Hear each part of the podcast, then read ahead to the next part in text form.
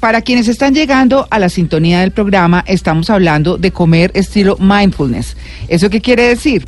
que es estar atento a lo que se está haciendo en tiempo presente. Y en el caso de la comida, porque puede ser de varias cosas, estamos diciendo qué es lo que estamos comiendo, pero cómo lo sentimos en nuestro cuerpo, es la comida consciente. Eh, aquí no estamos hablando de dietas, para que quede claro, estamos hablando de una forma saludable y consciente de comer, que es lo que nos lleva a todas las cosas buenas. Por eso al comienzo del programa les hablaba de una frase que me encantó, que dice que cuando la alimentación es mala, la medicina no funciona. Y cuando la alimentación es buena, la medicina no es necesaria, que es un proverbio ayurveda. Así que con esa frase, pues vamos a continuar este tema. Estamos con el doctor Hernando Trillos, que es especializado, entrenado en mindfulness y alimentación eh, con el Nirakara Institute. ¿Eso de dónde es? España. España. Ah, claro, sí, porque es eh, colaborador del centro del, de Massachusetts y de la Universidad Complutense de Madrid. Bueno, ya habíamos hablado eh, y habíamos hecho alguna introducción de por qué comemos así, pues porque nuestros papás nos enseñaron a comer como comemos porque había que comerse las cosas para quienes somos de la generación de la guayaba. En fin. Porque es mecánica la alimentación, porque, no está viendo televisión o está hablando con alguien y come y come y come y no es consciente de lo que está comiendo. Claro, y además en nuestros orígenes, como contaba el doctor Trillos, pues fuimos cazadores y a, veces, y a veces había y a veces no, entonces había que comer desbocados cuando había, para guardar grasita para cuando no había, ¿cierto? Bueno, doctor Trillos, pero vamos a hablar entonces ahora antes de, entrar con el entrenamiento al cerebro, porque hablamos de las clases de cerebros y todo, ¿cuáles son las clases de hambre que hay? Para saber entonces y empezar a identificarnos y mirar cómo es que podemos orientar nuestra alimentación. Pues para eso tenemos que ir a nuestros sentidos. Y por supuesto que el primer sentido que nos llama es el visual, ¿no? Y tenemos una hambre visual. Mm. Y volvamos a los dichos, es más grande el ojo que la barriga. ¿Ah, sí? La comida entra por el ojo. Sí. Es más fácil llenar el estómago que el ojo. Ajá. Es decir, aunque nuestro estómago esté lleno, realmente no pararemos de comer hasta que no conectemos con la, con la mente. Es decir, mm. la mirada generalmente puede convencer a la mente para que se olvide de los mensajes del estómago y del cuerpo como tal. Claro, si uno pasa, por ejemplo, por frente de una panadería, le huele buenísimo. Claro, y uno inmediatamente entra a ¿Ah? comerse todo el pan que pueda. Sí. Pero ¿cómo se controla eso? Claro que sí, ahora vamos a hablar de eso. Y ya que mm. tú lo mencionas, ese tipo de hambre del, de la panadería es el hambre olfativa. ya no es el hambre visual, es decir, yo voy pasando por la panadería y digamos que no veo el pan, solamente lo huelo. Y al olerlo, pues Volvemos a los dichos, por el olfato se adivina el plato. Bueno, entonces, entonces, estamos hablando del hambre, visual, que es cuando uno ve algo y dice, uy, me lo va a comer. estos chicharroncitos, uy. Muy bien. yo decido la cantidad que me voy a comer por lo que veo, no por el hambre que tengo. Ese es el ah, hambre visual. Ok. El hambre olfativa, pues, es importante eh, reconocer que el olor ejerce un, efecto muy potente y muy primitivo en nuestra mente inconsciente. Y muy primitivo si suena, me siento cavernícola, ¿no? Porque a uno le huelen las cosas buenísimas. Pero allá, de allá venimos. Sí, claro, total. Y el ser humano puede distinguir hasta 10.000 olores diferentes. ¿10.000? 10.000 olores diferentes. y realmente lo que llamamos sabor o gusto es sobre todo el olor de la comida. Sí realmente, porque digamos que nuestras lenguas solo pueden identificar cinco sabores, ¿cierto? O está dulce, o está salado, o está agrio, o está amargo, o hay un sabor como a proteína. Pero podemos conectar el olfato con ese gusto, ¿sí? Claro que sí, claro.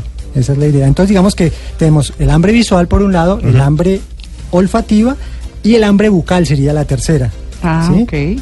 ¿Esas son las tres clases de hambre? No, no, hay muchos más. El ah. hambre mental, el hambre de estómago, vamos a ir. El hambre de corazón, así El hambre de corazón, el hambre celular.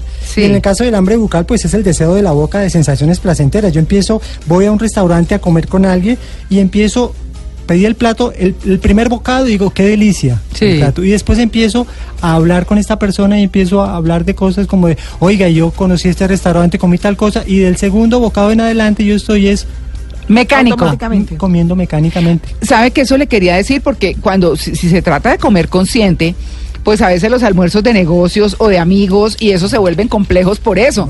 Porque, oiga, y se acuerda el postre que nos comemos cuando chiquitos, y que no, impidamos ese postre, eh, señor, no, eh, o, sea, empieza a hablar uno de los problemas de la oficina claro, en la mesa de, y hágale. y coma. Y al final termina la comida y sigue uno con hambre. Claro. Sí, porque no comió atentamente, conscientemente. Conscientemente. Pero ese del hambre bucal es buenísimo. Ayer estamos hablando con mi esposa de comer guama. ¿Se acuerdan de la guama? Ah, la guama, que es, claro, que es como algodón. sí, que ella decía que eso era como un terciopelo. Entonces era la sensación de ese terciopelo, además dulce en la boca. Sí. O sea, es una cosa increíble. Pero es como que, o, o, comer cosas con crema chantilly. O sea, la sensación del chantilly en la boca es una cosa deliciosa. Sí. Pero realmente no. A mí me está haciendo agua la claro, Pero, pero no está diciendo que necesito comerme todo este postre gigante, sino simplemente es por la sensación. Claro. Y tenemos otra hambre que es el hambre estomacal, el hambre de estómago, ¿sí? Y ahí tendríamos que, digamos, que conocer que cada uno tenemos señales diferentes de cómo el estómago nos dice que, tiene, que tenemos hambre, ¿cierto? Uno dice, no, es que, ¿cómo sabe usted que tiene hambre? Y unos dicen, bueno, es que siento como un vacío en el estómago. Otro dicen, no, es que siento como un animal que me gruñe, como las tripas por allá, ¿cierto? Cada uno Claro, claro, sí, sí. Sin, em, sin, embargo, la idea de que el estómago nos avisa de cuándo debemos alimentarlo no es tan correcta, porque ¿Ah, es algo aprendido. Ah. Es algo aprendido. Realmente somos nosotros los que le decimos al estómago cuándo tener hambre, por nuestros hábitos alimentarios. Ah, claro, ¿sí? doctor, porque yo escucho de mucha gente que dice como, pues es que yo no como porque como a mí no me da hambre y pueden pasar desayuno, almuerzo y les dan las seis de la tarde y no han comido nada. Mm. Y yo creo que sí soy como muy partícipe de decirle a la gente, oiga, cómase algo porque es que usted no tiene que comer cuando le dé hambre, sino porque pues somos lo que comemos y ahí está la gasolina del cuerpo, ¿no? Claro, y ahí estaríamos hablando del hambre celular, ¿no? Que realmente es la más importante. ¿Ah, sí? Y realmente, claro, que cuando el cuerpo necesita determinado nutriente, que pensamos, vuelvo y pensamos, que, creemos que está afuera, es decir, no, es que este plátano tiene potasio. No, el cuerpo sabe eso, o sea, el cuerpo si uno se permite sentirlo, el solo olor del mismo plátano de, alguna manera está conectando con esa necesidad de potasio que tiene el cuerpo, ah. que es algo que no nos que no nos fijamos, pero que el cuerpo lo percibe. Yo tenía una amiga que comía tizas cuando era niña. pues cuando la gente escribía con tizas, ahora es con marcador, pero comía tizas y después le descubrieron que tenía una, ausencia de calcio. De calcio. De calcio. Y de calcio. El descubrió el médico no sé qué tiene calcio. La niña está comiendo tiza de manera inconsciente. Claro, es lo mismo ah. como cuando los perritos van al jardín y empiezan a comer tierra y pasto también. Se purgan. falta, sí. Pero el, mío come, come tierra tierra. Ah. Pero hay que echarle concentrado, María Lourdes, porque pobre perrito. y esa ausencia de calcio. Sí.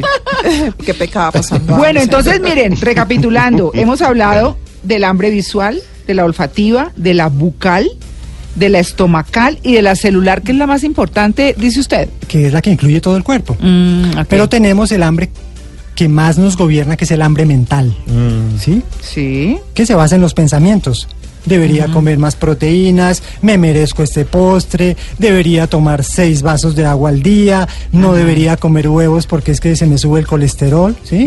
Esa hambre mental está condicionada por lo que comemos por los ojos y por los oídos, es decir, un poco por lo que leemos y escuchamos. Ah. Porque ahí estamos completamente negando la sensación que nos están dando los órganos de los sentidos para saber cuándo comer. Es decir, elegimos los alimentos por los números de nutrientes que nos dicen los contenidos y no realmente confiamos en nuestros sentidos. Entonces, o doctor, usted está muy juicioso, hizo la tarea muy bien. no está importantísimo todo lo que nos está diciendo, sí. Bueno, eh, ¿Falta algo por decir del hambre mental? Sí, sí, sí, es importante y es que es la mente la que nos torna ansiosos, ¿sí? La mente considera que el cuerpo debe cooperar y comer perfectamente, eso nos dice la mente. Mm, ah. Si ella nos tiene, digamos, la verdad, es decir, ella, la mente es la que nos dice la verdad con respecto a lo que debemos comer.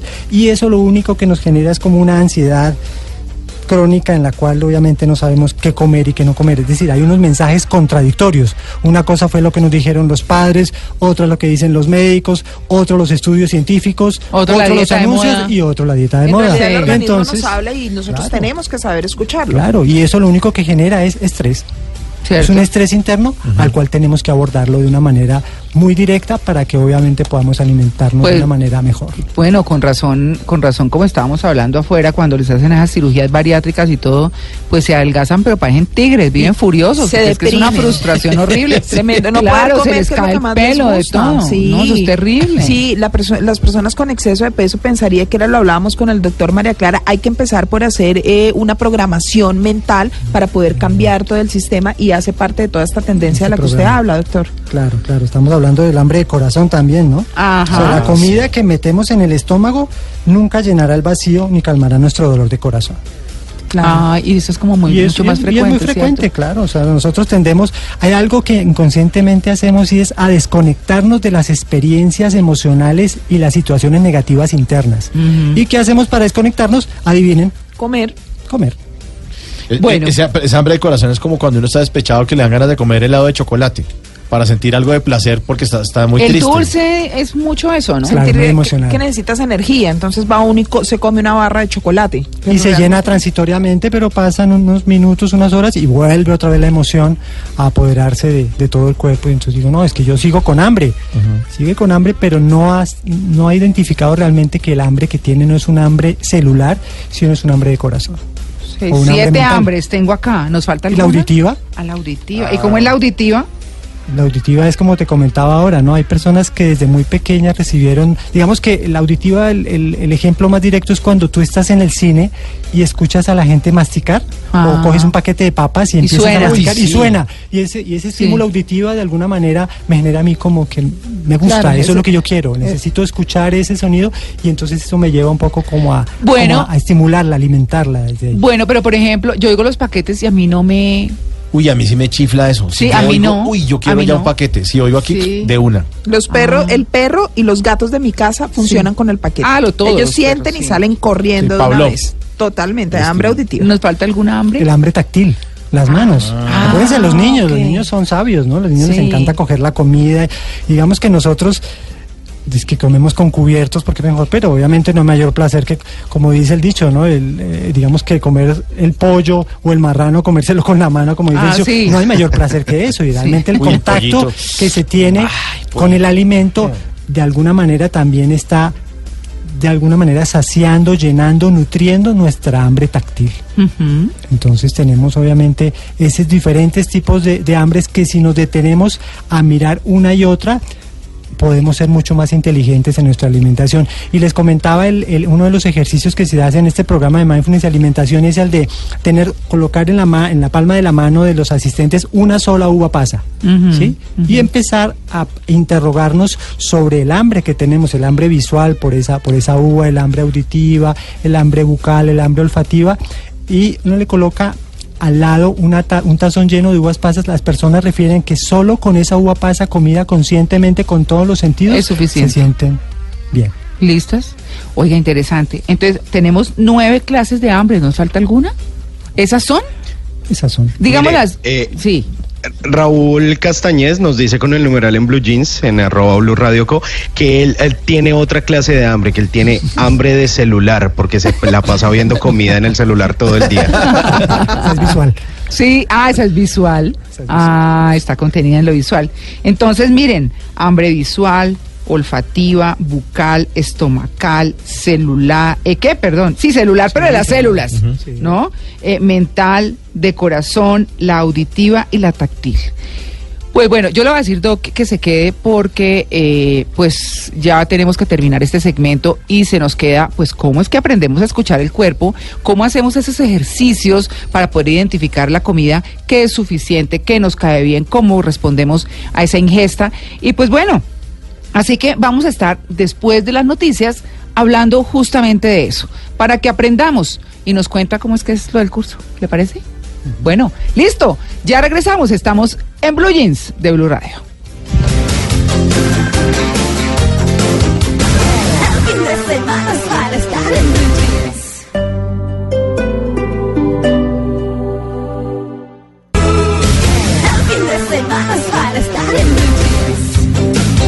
Bueno, vamos a retomar nuestro tema central porque estamos ya en el punto importante.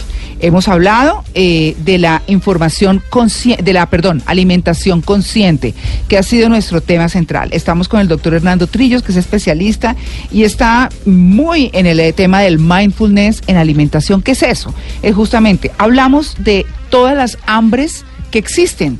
Está el hambre visual, la olfativa, bucal, estomacal, celular, de las células, claro, mental, de corazón, auditiva y táctil. Todos tenemos de pronto un poquito de todos, pero nos predomina alguno. alguna. ¿Y cómo vamos a identificar? A veces el mismo cuerpo nos rechaza alimentos, a veces el mismo cuerpo nos dice, uy, este nos encanta. En mi caso particular hablaba de las verduras, por ejemplo, a mí me fascinan las verduras. Siento de verdad mucho gusto con las verduras. Hay personas que no. Pero bueno, aprendimos a comer de una manera, era lo que habíamos hablado, por costumbres de nuestros papás, por nuestra cultura regional, por muchas cosas. Pero vamos aquí entonces a aprender a comer consciente. ¿Cómo lo hacemos, doctor Trillos? Hay como seis, principios que nos pueden orientar en, este, en esta vía de, de comer con más atención y de nutrirnos. Lo primero para ir retomando es tenemos que implicar todos nuestros sentidos en la comida. ¿Ah, la vista, el oído, el tacto, el olfato y el gusto, para poder estar presentes a qué comemos, cuándo comemos, dónde comemos y cómo comemos, porque eso nos va a ayudar muchísimo. Lo segundo es, tenemos que confiar en la sabiduría de nuestro cuerpo que nos informa de cuándo tenemos hambre, cuándo estamos llenos y satisfechos. Ese es el segundo punto muy importante. El tercero es comprender que ser consciente de las sensaciones físicas, las emociones, los pensamientos, nos puede ayudar a decir cuál es la mejor manera de nutrir nuestro cuerpo, nuestro corazón y nuestra mente. Ah. Bueno, está implícito entonces todo eso, lo emocional, lo físico, ok. Muy bien. Y lo otro es como lo hablamos también, es reconocer que nuestro pasado puede influir en nuestra forma de comer actual y ser conscientes de ello nos libera de nuestros patrones habituales y reactivos en cuanto a la comida y en cuanto al comer.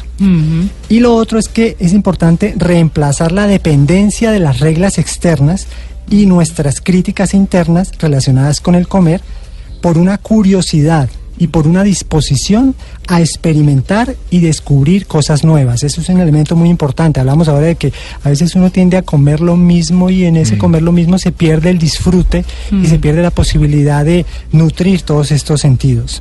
Eh, otro elemento importante es apreciar y valorar nuestra conexión con todas las personas y todos los seres vivos cuyo trabajo y cuyas vidas nos han proporcionado los alimentos que estamos comiendo. Es un principio de agradecimiento que debería estar implícito en cada uno de nuestros momentos de alimentación. Ah, no me diga, o sea, uno pensar en la vaca y la cosa y todo. Pero ¿cómo? ¿Cómo en las personas, las personas que nos preparan, o sea, la persona que siembra la ah, verdura, la persona que la transporta, la persona que la lleva, la persona que la, prepara, ¿sí? Pero también en esos seres que de alguna manera se sacrifican por nosotros, ¿no? Sí, sí, comemos carne, digamos. Pues o el rayo del sol cayéndole a la planta, haciéndola crecer. Entonces, si nosotros somos conscientes de eso, por supuesto que eso va a haber mucha gratitud. eso lo hacían las comunidades indígenas, ¿no? o sea, cuando iban de, casa, eh, mm. agradecían a, a la naturaleza por el alimento y pedían perdón al animal que acababan de cazar. Claro, para comérselo. Sí. Entonces, em, todo esto está enmarcado en un programa, en un programa que es de entrenamiento mental, como les decía yo hace unos minutos, em, que consta de, de, ocho sesiones, es decir, son dos meses, uno se encuentra una vez a la semana durante dos horas y empieza a hacer prácticas relacionadas con la alimentación, experimentos con los alimentos, empieza a hacer actividades de meditación, movimientos inteligentes y conscientes con el cuerpo para conectarse con el cuerpo, con la mente y con el alimento. Ah, y de esa manera empieza uno a descubrir para cada uno, porque eso es una experiencia individual, ¿sí? Yo puedo escuchar la experiencia del otro y eso me va a ayudar mucho porque el trabajar en grupo me permite enriquecerme de lo que la otra persona está viviendo, mm. pero de alguna manera yo empiezo a enriquecer esa, esa cantidad de sensaciones y esa cantidad de pensamientos que me llegan y cómo yo los puedo manejar para poder obviamente alimentarme de una manera consciente, nutritiva, alegre, sobre esto hay publicaciones, cursos, libros en internet, ¿cómo se puede buscar? Sí, claro que sí. Por si la gente quiere profundizar más en el tema. Como alimentación consciente, hay, varios términos, alimentación consciente, alimentación inteligente, eh, mindful eating, es el término en inglés y hay estudios, hay evidencia científica. O sea, esto es un programa que lleva ya desarrollándose por lo menos más o menos unos 15 años a nivel mundial y hay estudios que comprueban que por un lado la autoconciencia se mejora, ¿sí? La conciencia visceral, es decir, yo generalmente no soy consciente de mis, de mis órganos internos. Y a través de mi entrenamiento mental puedo empezar a percibir cuando mi estómago está lleno y cuando no. Pero además, obviamente, hay algo importante y es el mantenimiento y la pérdida de peso. Si bien es cierto, no es un programa para perder de peso, muchos pacientes que participan en este programa logran mantener su peso e incluso eh, perder algunos kilos. Lo otro importante que es evidente es hay un mayor disfrute del comer, se reduce mucho el comer emocional Eh, y a nivel de mediciones, digamos ya en sangre, los valores de glucosa y de triglicéridos se puede evidenciar científicamente que disminuyen después de un programa de mindfulness y alimentación. Es decir, si vemos eh, realmente lo que va a traer un programa como estos es bienestar a, nuestros cuerpos y a nuestras vidas. Usted hablaba, hablemos de, de las cosas que, que son como más difíciles, digamos, porque de todas maneras claro, ser consciente, pero quitarse esas costumbres de años, por ejemplo, para quienes tenemos más años, eh, o, lograr cambiar todo eso en beneficio de nuestra salud, pues no es una cosa fácil, no, debe ser fácil, porque uno mm. sale de, de todo eso, de la meditación y de toda esa sensibilidad frente y agradecimiento frente a la alimentación. Ay, pero también uno dice, sale y entonces ve un merenguito allá parqueado. Mm con una fresita encima y toda la cosa. Entonces es donde se empieza a manejar. Sí, el mm. pecadito. No, alimentación consciente también es disfrutar de la comida y también distraernos cuando estamos comiendo. No, no, no solamente estar completamente conectados. Porque cuando yo me distraigo y me distraigo cuando estoy comiendo, estoy identificando también esos patrones. Pero por supuesto que lo más importante es reconocer que el, el disfrute de la alimentación es fundamental. Doctor Trillos, usted nos hablaba, ya casi nos vamos a la transmisión del Giro, pero usted nos hablaba del el ejemplo con la uva pasa. Eh, y es que las personas entonces se comen la uva, la saborean, se la gozan, digamos, y también sienten cómo la recibe el cuerpo. ¿Qué otro ejemplo tiene usted de esa comida consciente? Porque, porque entonces uno ve que los hijos, no me pongas pimentón que no me gusta, mm. o no me pongas apio que no me gusta, y uno quiere enchufarles el pimentón y el apio y se pone furioso. Bueno, eso era lo que nos tocó a nosotros en la época de la guayaba. Yo, yo a mis hijos ya no los obligo, pero si les digo, cómanse alguna verdura o cómanse una fruta. Entonces, ¿cómo hace uno cuando hay ese rechazo natural del organismo de los hijos o de alguien de la familia a determinado alimento?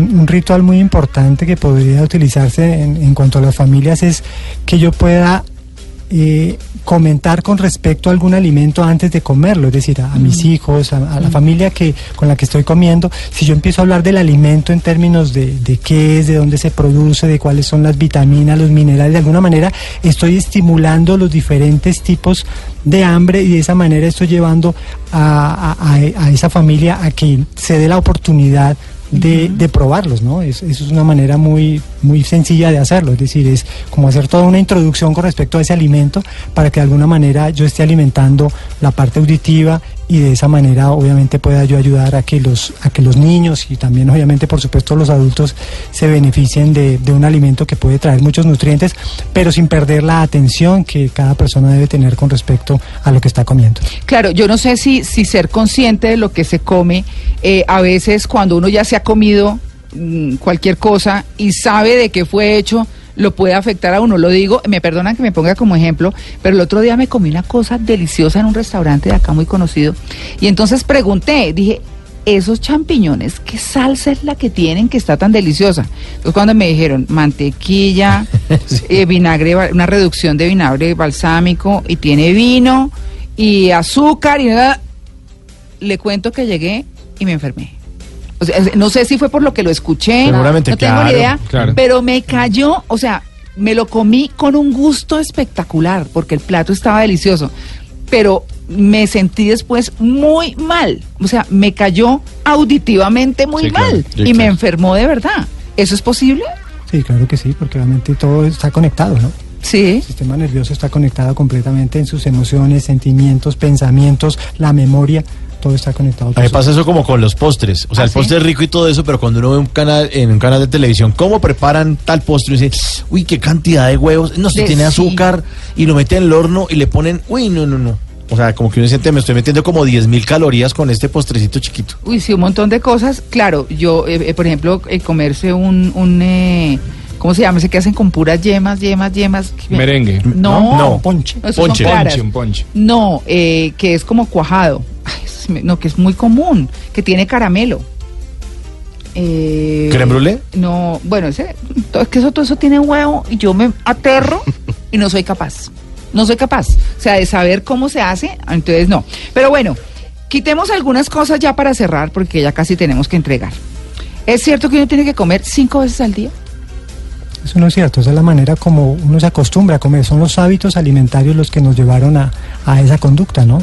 Básicamente la idea es que yo pueda saber qué es lo que necesito comer. Hay gente que come tres veces en el día, hay gente que come dos veces en el día. Inicialmente en algunos procesos de tratamiento de hipoglicemia es posible que sea necesario hacer eso, pero con el paso del tiempo yo puedo ir entrenando mi cuerpo y mis sentidos para que obviamente me pueda nutrir y pueda comer simplemente tres veces en el día. ¿Hay que necesariamente desayunar? Depende del organismo, depende del organismo, es algo muy, muy individual. bueno, lo, que les quiero transmitir es eso, que hay cosas que se vuelven regla general y todos los organismos no son iguales. Hay gente que sale sin desayunar sin problema, hay otros que tienen serios problemas eh, y sienten la necesidad cuando se levantan. Lo que sí es importante es que la cena sí debe ser muy liviana. Acuérdense del dicho, desayunar como un rey, almorzar como un príncipe y comer como un mendigo. La, la comida liviana ayuda a que el sueño sea mucho más profundo, mucho más reparador. Una comida pesada, por supuesto que no ayuda mucho. Bueno, pues doctor Trillo, muchas gracias. Gracias, María Clara, nuevamente por la invitación. Como siempre, buenísimo el buenísimo, Buen provecho. Buenísimo, sí. Coman y sientan lo que comen, sean conscientes de lo que comen, gócense, en lo, gócense gócense lo que comen. Así que, pues bueno, nosotros nos vamos de una para el giro.